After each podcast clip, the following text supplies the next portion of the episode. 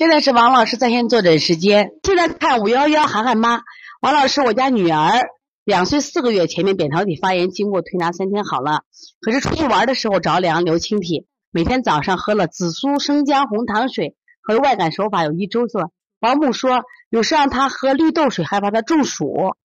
可是清鼻涕偶尔有，会是鼻炎吗？舌苔正常，大便每天一次，饮食也正常。我拿什么手法来调理？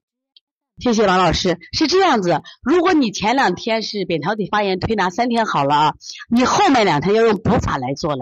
你不要觉着我前三天一般都是轻法，后面两天一定要补法。你要不做补法，他第二个月他还病，他就特别容易感冒。因为做了轻法以后，孩子脾胃都寒凉了，赶紧做一下补法，补脾补肾阳，特别特别要加上外劳宫啊。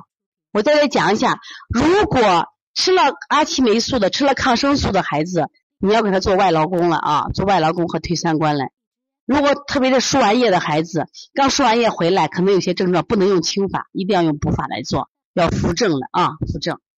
那好，今天的时间也拖堂了二十分钟了啊，但是呢，跟妈妈在一块的日子是快乐的啊，也是幸福的。补法不知道吗？补脾不知道吗？补肾阳外劳宫刚专门讲了呀，推三关一定要用了，搓背部的这个。五条阳经啊，一定要注意呢。所以说，希望每一堂课都能让我们的妈妈们都收获。那今天的作业啊，量非常大。我刚才呢，让我们的助教老师把所有的今天妈妈们投的这个什么呀，舌苔，我们都整理好了，我放在咱们的群文件里边，你们下载下来。今天听课的妈妈一定要写作业了啊！学习分分析舌苔，你就进入了什么呀？中医辩证的领域。